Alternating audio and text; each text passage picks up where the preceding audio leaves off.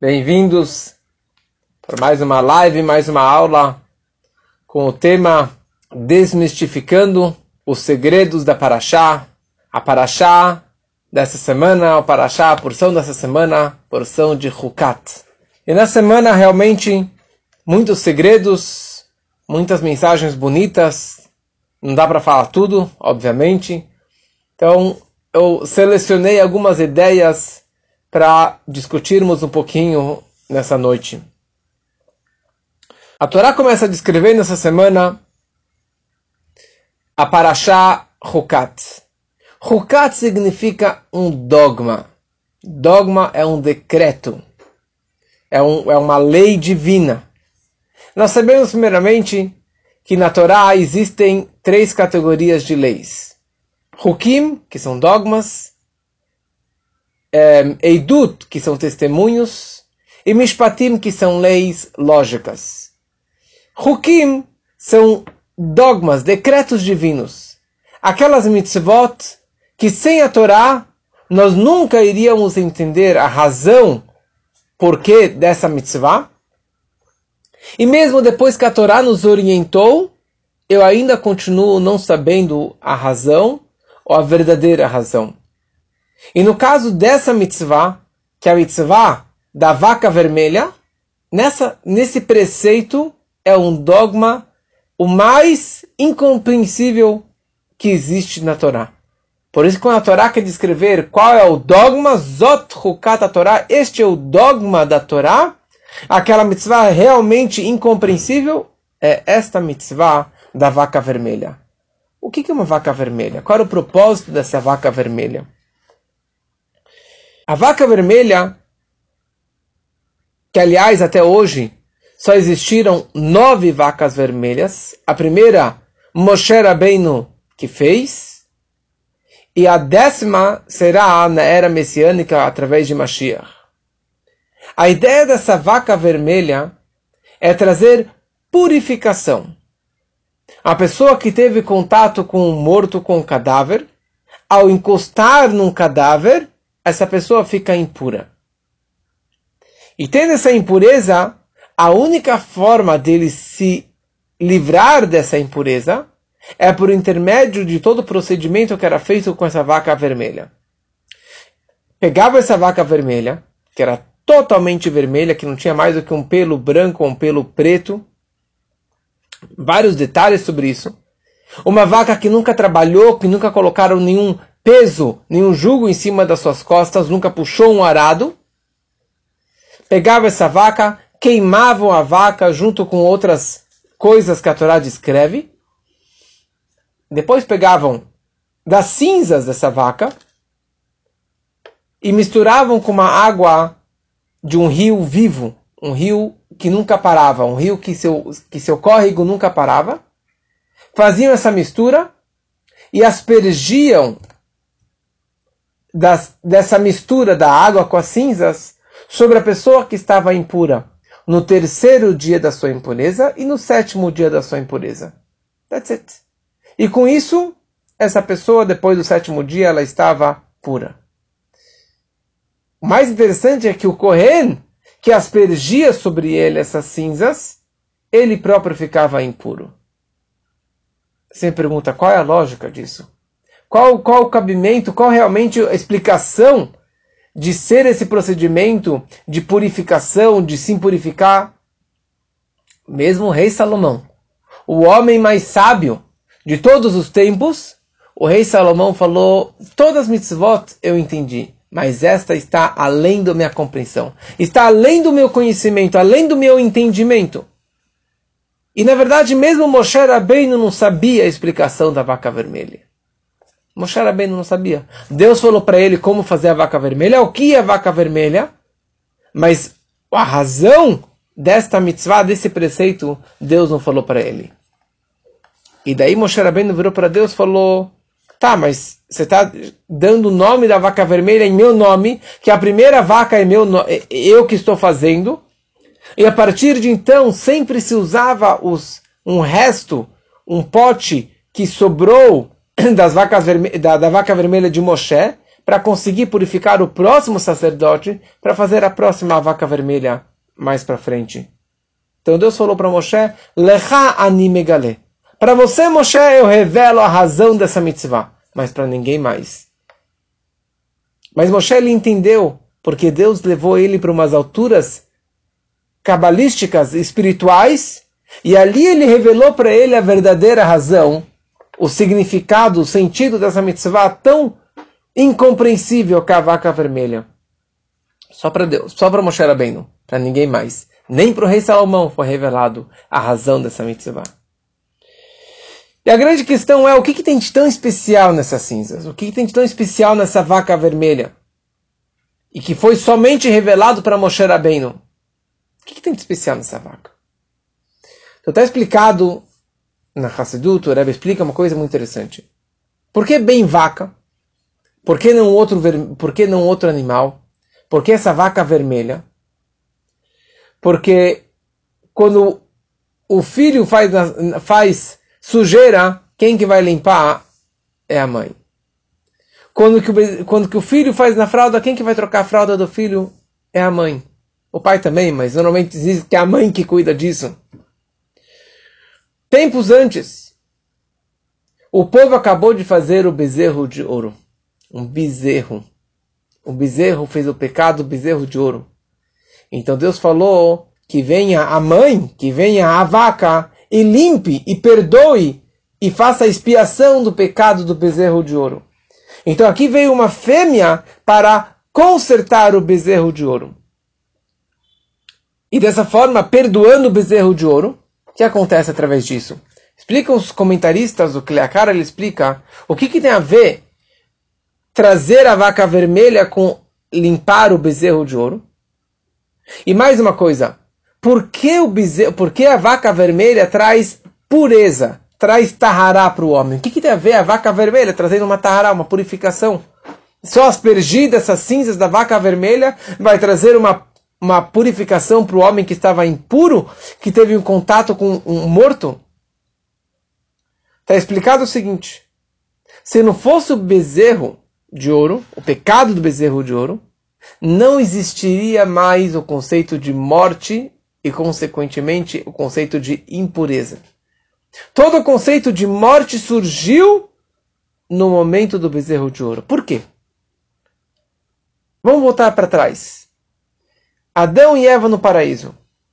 Adão e Eva no paraíso, Deus proibiu que eles comessem do fruto proibido. No momento que eles comeram o fruto proibido, eles ingeriram o mal dentro de si e agora tiveram o conceito do bem e do mal. Então Deus expulsou eles do paraíso para que eles não comessem da outra árvore que tinha lá, que era a árvore da vida, porque daí eles iriam é, eternizar o conceito do mal, o conceito do, do, do mal interno dentro deles. Então, no momento que eles comeram do fruto proibido, foi decretado que eles iriam morrer. Tiveram vida longa, 900 e poucos anos, mas na prática eles acabaram morrendo. Por quê? Porque eles ingeriram o, pe o pecado, ingeriram o fruto proibido. Ou o conceito do mal. Isso foi no paraíso. Ou seja, antes do pecado, eles iriam viver para sempre. No momento que eles comeram do fruto proibido, foi decretado que eles morreriam. Assim passou as gerações, até que chegou no ano 2448 no Monte Sinai. E naquela hora, o mal foi abolido da terra. A maldade foi perdido da terra, por causa que foi uma enorme revelação na hora do Matan Torah, do Monte Sinai, e naquele momento o povo estava livre do Egito, livre dos seus, dos seus apertos e dos seus limites internos, que é o conceito de Mitzrayim, do Egito, dos seus Egitos internos, mas eles estavam mais libertados do conceito da morte, ou do anjo da morte. Eles estavam no status, na hora que eles receberam os dez mandamentos do Monte Sinai, eles estavam no status na mesma forma que era antes do fruto proibido no, no paraíso. Porque na hora do Matan Torah no Monte Sinai terminou essa impureza. Só que logo depois, 40 dias depois, 39 dias depois, eles fizeram um bezerro de ouro. E na hora que eles fizeram o bezerro de ouro, voltou a impureza para o mundo, voltou o controle do anjo da morte e voltou automaticamente o conceito da impureza. Ou seja, o bezerro de ouro trouxe o conceito da morte, trouxe o conceito da impureza para o mundo. Então agora vem a mãe, vem a vaca, a vaca vermelha, e vai perdoar o bezerro de ouro e vai perdoar o conceito da morte da impureza. Por isso que a vaca vermelha traz todo o conceito de purificação para o homem. O Memônides, o Rambam, ele traz essa ideia. A ideia das dez vacas vermelhas. Ele fala, nós tivemos nove vacas vermelhas, a primeira foi Moshe Rabbeinu, e ele vai descrevendo quem que fez cada uma das nove, e ele conclui que a décima fará Mashiach, que se revele muito em breve, se Deus quiser. Qual a ideia disso? Por que ele tem que mencionar que a décima vaca será feita através de, de Mashiach? Porque somente na era messiânica, na vinda do Mashiach, que haverá a verdadeira purificação e o extermínio, o término de todo o conceito de morte e de maldade e de impureza. Deus vai tirar toda a morte para a eternidade. Não haverá mais morte, fora a ressurreição dos mortos, mas não haverá mais morte a partir da vinda do Mashiach. E, e número 10 representa uma shlemut, uma completude. Vindo o Mashiach, haverá a completude, o término da impureza e a completude de todo o conceito de purificação e de santidade. E é isso que vai ser através da décima vaca que Mashiach vai trazer. Muito bonito. Agora nos entendemos um pouquinho melhor por que Deus revelou bem para Moshe Rabbeinu e para ninguém mais, nem para o rei Salomão.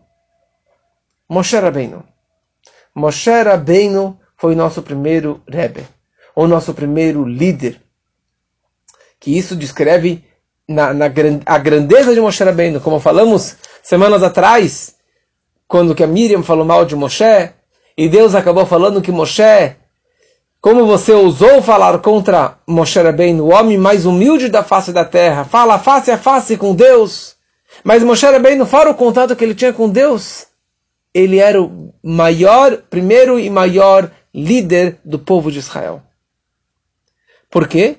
Porque Moshe Rabbeinu, é, ele tinha um poder máximo, uma conexão máxima com Deus. Uma humildade máxima perante Deus. O homem mais humilde da face da terra sendo tão humilde, ele tinha uma conexão ímpar com Deus. E por isso que consta que a força de Moshe se representa na eternidade. Tudo que Moshe fez foi eterno. Porque Moshe emet veterato emet. Moshe ele é verdade. E emet se escreve Aleph Mem Taf. Aleph é a primeira letra do Aleph Beit. Mem é a letra do meio e Tav é a última letra. Isso é Met. Verdade é algo que tem começo, meio e fim e que perdura para sempre. Mentira tem perna curta. Moshe é Met. Torá de Moshe ela é Met. Por isso que tudo que Moshe fez viveu para sempre, durou para sempre. O próprio templo que Moshe fez foi enterrado. E existe até hoje. Então as cinzas de Moshe, as cinzas, desculpa, da vaca vermelha que Moshe lhe fez, também representa essa eternidade, a vida eterna, a pureza eterna. Por isso está escrito que Moshe Rabbeinu nunca morreu. Por isso que ninguém enterrou Moshe. Moshe subiu na montanha, nunca desceu da montanha. Mas quem disse que ele não está vivo lá até hoje? Fala nos sábios, Moshe Lomet. Moshe nunca morreu. Da mesma forma que ele estava servindo o povo antes, ele continua servindo e trabalhando pelo povo. Porque ele tem essa força máxima da purificação, da, da eternidade da Torá. Então, uma primeira lição que nós podemos aprender disso é essa eternidade de Moshe Rabbeinu. Já que ele tinha essa humildade, essa submissão perante Deus, isso permitiu essa força que ele tinha. Porque Moshe Rabbeinu ele fazia Mesirut Nefesh. Ele vivia com um autossacrifício. Ele vivia totalmente entregue e devoto a Deus e pelo povo de Israel. No momento que a pessoa está conectada com Deus, ela também tem essa eternidade. Ela também tem essa força máxima. Se você faz além da tua capacidade, além da tua lógica, então Deus também acaba te retribuindo com muitas bênçãos, com muita vida e com muita purificação. Então essa é uma ideia dessa semana, que é o nome da Paraxá, que é todo o conceito da vaca vermelha e de Moshe Rabbeinu, conhecendo a razão, a explicação dessa vaca vermelha. Depois, a Torá descreve na sequência algo que na verdade não é na sequência da história. A história do falecimento da Miriam. Miriam, que já falamos sobre ela, Miriam, que era irmã de Moshe. Fala a Torá, o povo chegou no deserto de Tzin no primeiro mês e a Miriam faleceu e ali ela foi enterrada. Isso é interessante.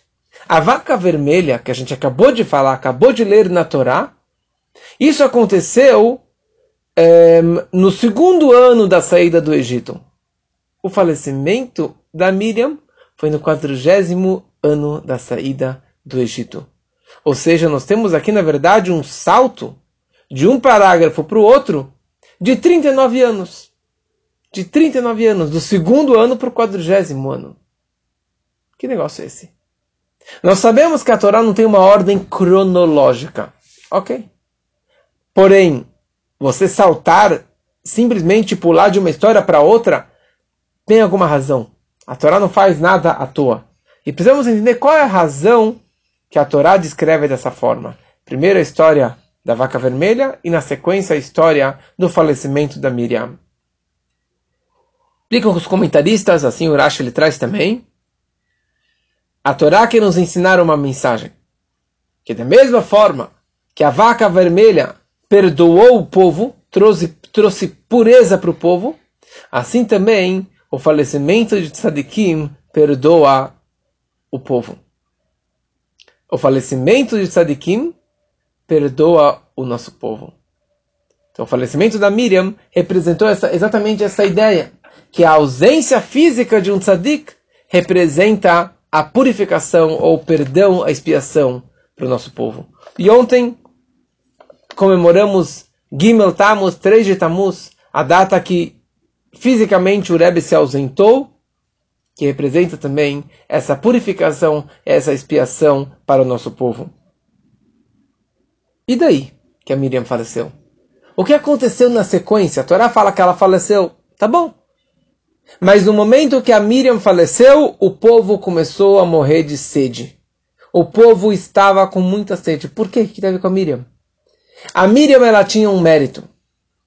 Na verdade, Aaron, Moshe e a Miriam, cada um tinha seu mérito e tinha um presente para o povo de Israel no deserto durante os 40 anos, graças a um desses três. Pelo mérito de Moshe nós tínhamos o maná, o pão que caía do céu diariamente.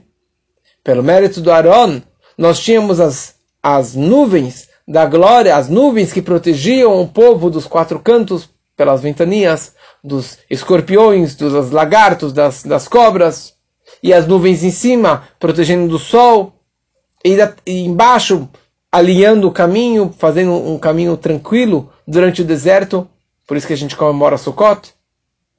E pelo mérito da Miriam, nós tínhamos o Berasha Miriam, o poço da Miriam. E poço da Miriam, tem muita coisa interessante sobre esse poço da Miriam. A primeira coisa que era um poço, ele era um poço ambulante.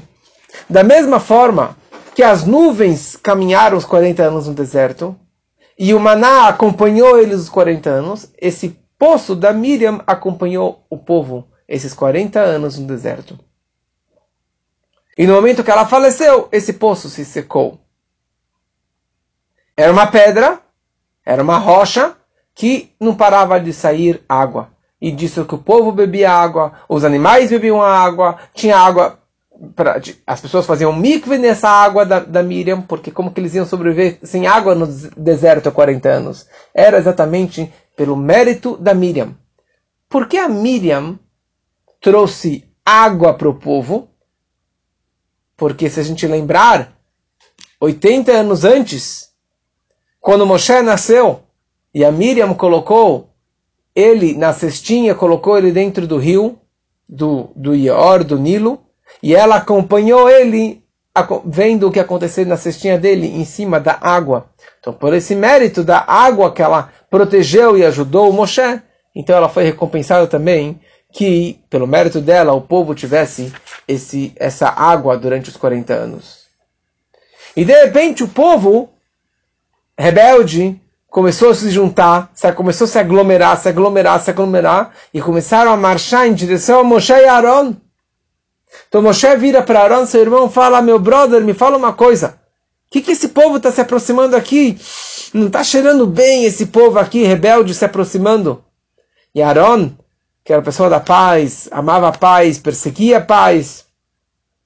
Como eu falei no último shur, Moshe falou, Aaron falou, imagina, eles estão vindo aqui para dar os consolos pelo falecimento da nossa irmã. A Miriam faleceu, eles estão vindo aqui nos consolar pelo falecimento da Miriam. Moshe vira para o Aaron e fala, Aaron, você, cara, você é muito do bem. Eu, eu não acredito que é isso, porque se fosse, eles tivessem vindo aqui é, com boas palavras para nos consolar pelo falecimento da Miriam, eles estariam vindo de uma forma respeitosa. Os líderes, os rabinos, os guias, e depois o povão, assim foi dividindo, como que era a divisão do, do, dos acampamentos, ou de importância. Eu acho que não está cheirando bem aqui. E quando Moshe concluiu essa frase, o povo se aproxima e começam a gritar e xingar e assim, tudo um, uma aglomeração bagunçada de pessoas. E eles vieram só atacar Moshe Rabbeinu, não atacaram Aaron porque todo mundo amava Aaron, porque ele amava a paz, buscava a paz, amava as criaturas, aproximava todo mundo da Torá. Essa era a vida de Aaron, um homem de amor. Mas Moshe, eles tinham muita, muita birra contra Moshe. Como semana passada também, contra Moshe, história de Korah. E eles estavam muito rebeldes. Por quê? Porque a morte, por falta de água, a morte pela sede é, a pior, é o pior tipo de morte. É o sofrimento que a pessoa ela vai se ressecando, ressecando, ressecando até que ela acaba morrendo. Então eles estavam não estavam aguentando mais essa forma, mas eles vieram novamente atacar Moshe Rabbeinu de uma forma muito desrespeitosa. E daí Hashem vira para Moshe e fala: pega o seu cajado, aquele seu cajado que você abriu o mar cajado que você trouxe as dez pragas no Egito. E vai, reúna o povo, e vai e fale com a sua boca, fale com a pedra para que a pedra jorre água. E a pedra vai jorrar água, e com isso vai ter água suficiente para o povo, para o rebanho, para o gado e assim tu, tudo que vocês vão precisar. Tá bom? Só que aconteceu aqui uma coisa interessante já que a pedra ela se movimentava durante o, os 40 anos no deserto, a pedra se levantou e se misturou com outras pedras, com outras rochas.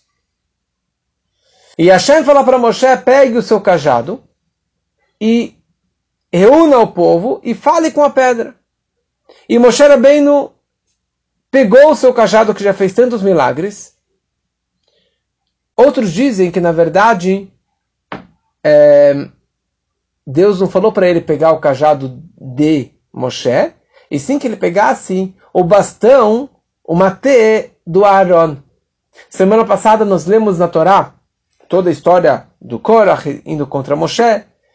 Chegou o um momento que Deus falou para Aaron que colocasse um bastão dentro do santuário, lá do templo, junto com ou as as doze tribos, cada tribo colocasse um bastão, e aquele bastão que brotasse amêndoas seria o símbolo que ele é o Kohen, que ele é o eleito por Deus. E foi um milagre que aconteceu, que na noite brotou no cajado de Aaron uma planta, uma flor o botão e daí apareceram as amêndoas.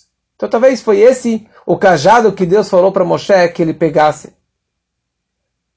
E seria um, um, milagre maior ainda que ter uma madeira, um bastão seco que brotou amêndoas e agora vai fazer, é, vai falar com a pedra e a pedra vai jorrar água. Então isso na verdade o propósito de tudo isso aqui era para que o povo parasse de reclamar e que o povo acreditasse mais ainda em Deus.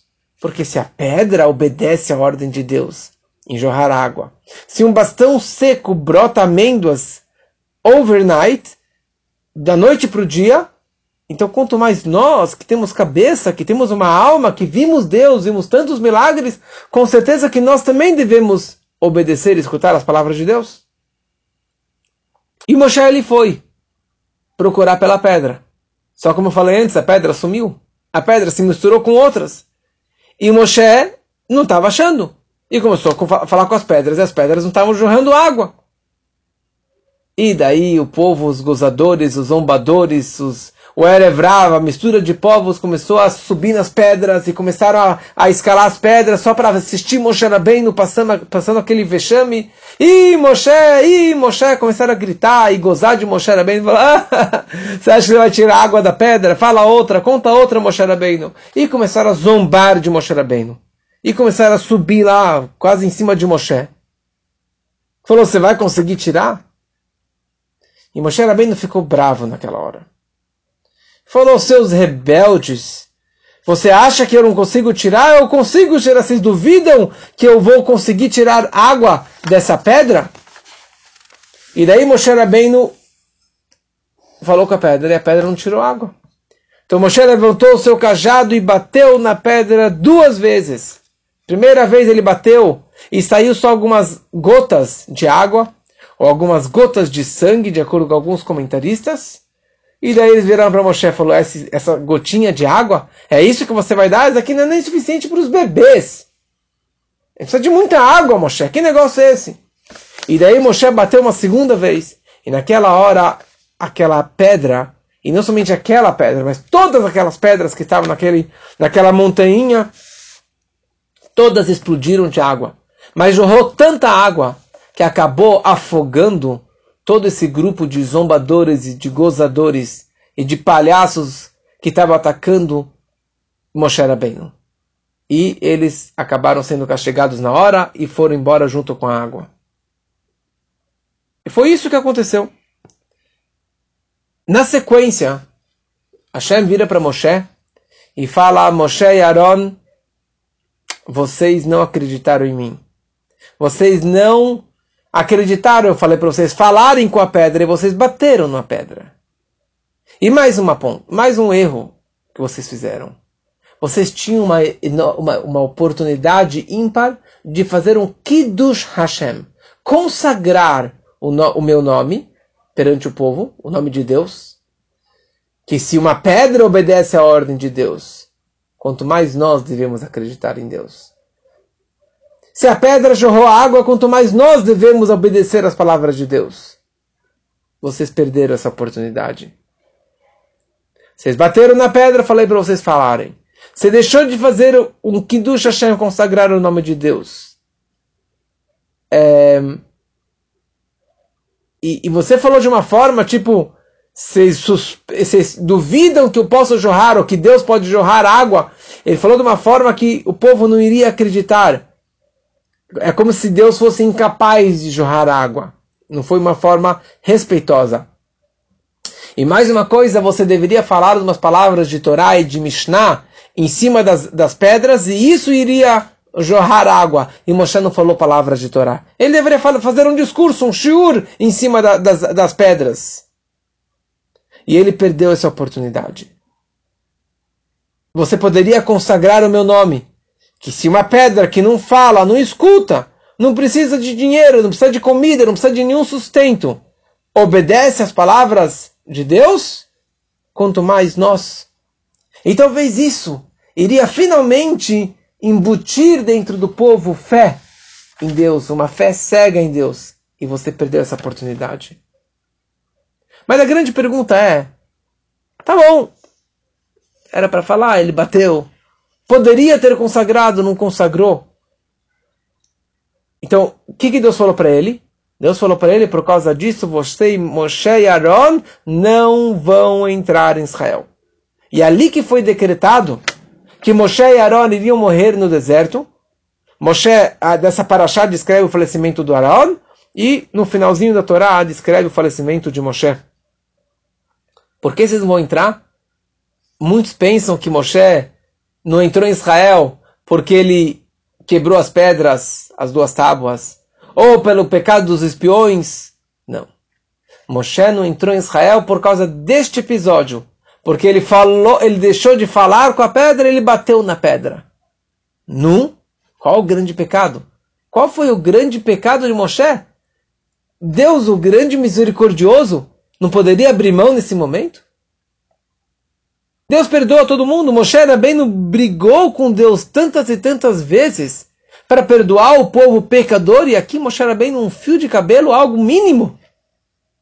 Será que é essa razão suficiente para ele não entrar em Israel? Sobre isso tem várias explicações. Uma explicação básica é que com tzadikim, com justos, pessoas puras ao máximo, ao extremo, Deus ele julga eles como um fio de cabelo. Uma, uma agulha. Um erro mínimo para eles já é enorme. Para mim, para pessoas normais, a gente erra o tempo todo. Eu não sou o maior tzadik. Então, se eu fizer um pecado, algo de errado, dá para dá voltar atrás. Mas para um tzadik que está no nível máximo, algo mínimo para ele já é considerado uma enorme transgressão. Uma segunda explicação que é trazida, que na verdade o castigo, o desejo de castigar Moshe e Aaron já, já existia de antes. Deus já queria ter decretado a morte de Moshe e de Aaron, ou que eles não entrassem em Israel, o castigo para eles, lá para trás. Aaron, ele fez o bezerro de ouro. Nós sabemos que o povo, quando viu que Moshe não estava descendo do Monte Sinai, ficou revoltado e queriam fazer um novo Deus. E primeiro foram falar com Hur, que era sobrinho de Moshe e de Aaron, filho da Miriam.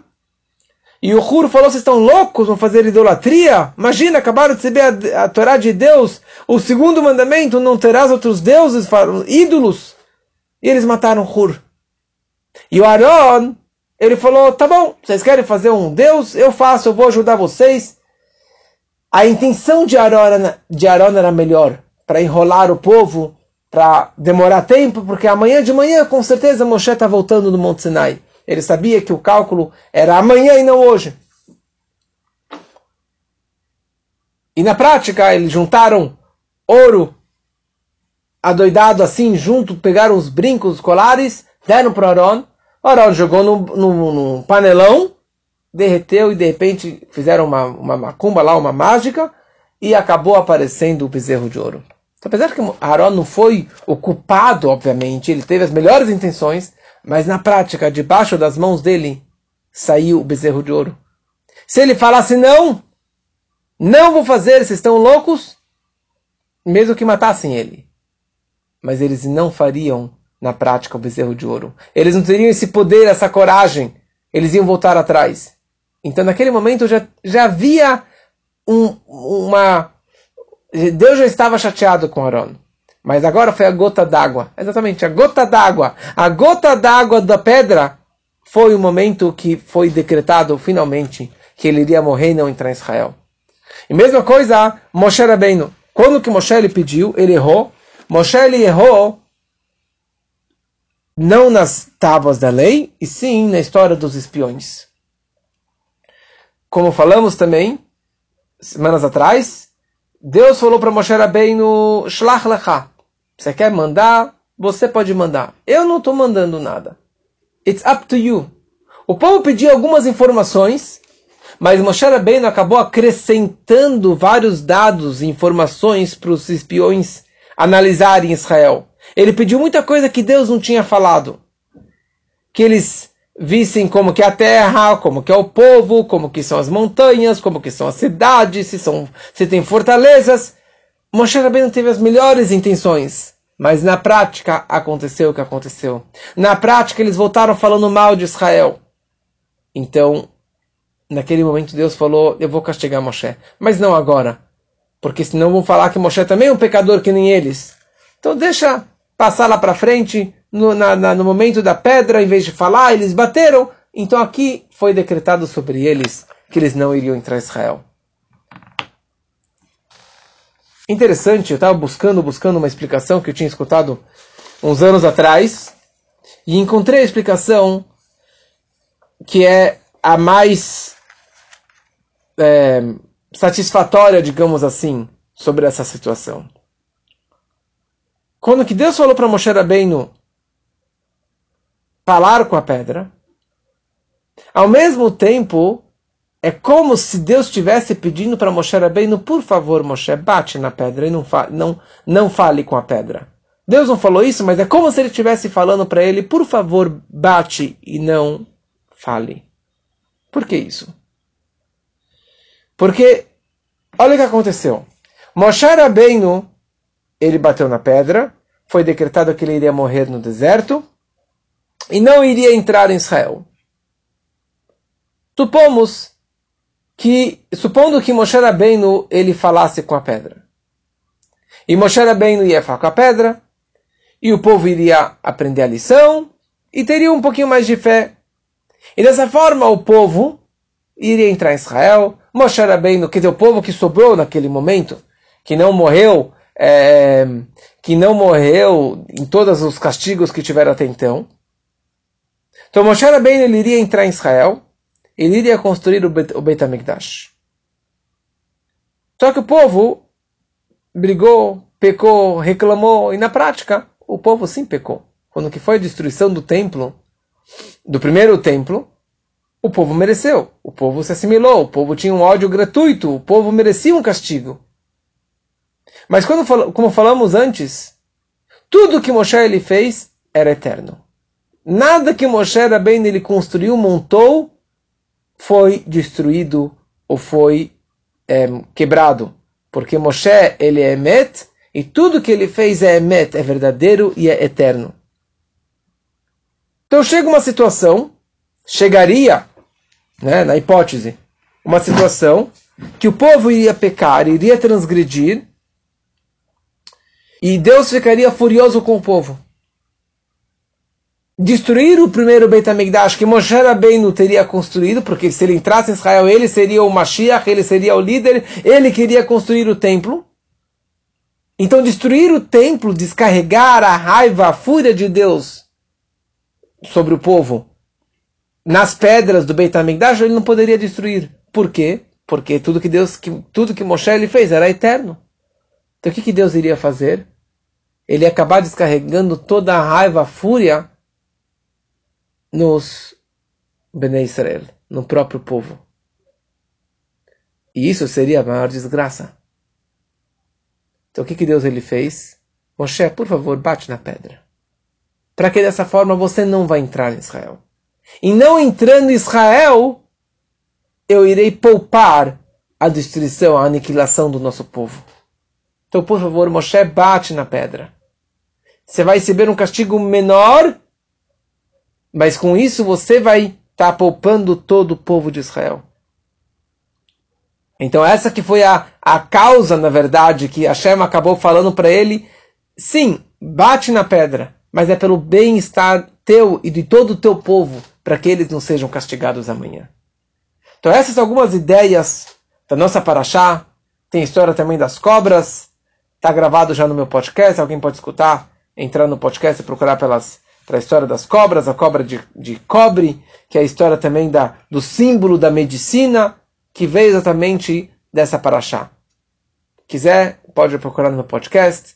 Então, uma boa noite para todos e semana que vem temos mais segredos desmistificando os segredos da paraxá.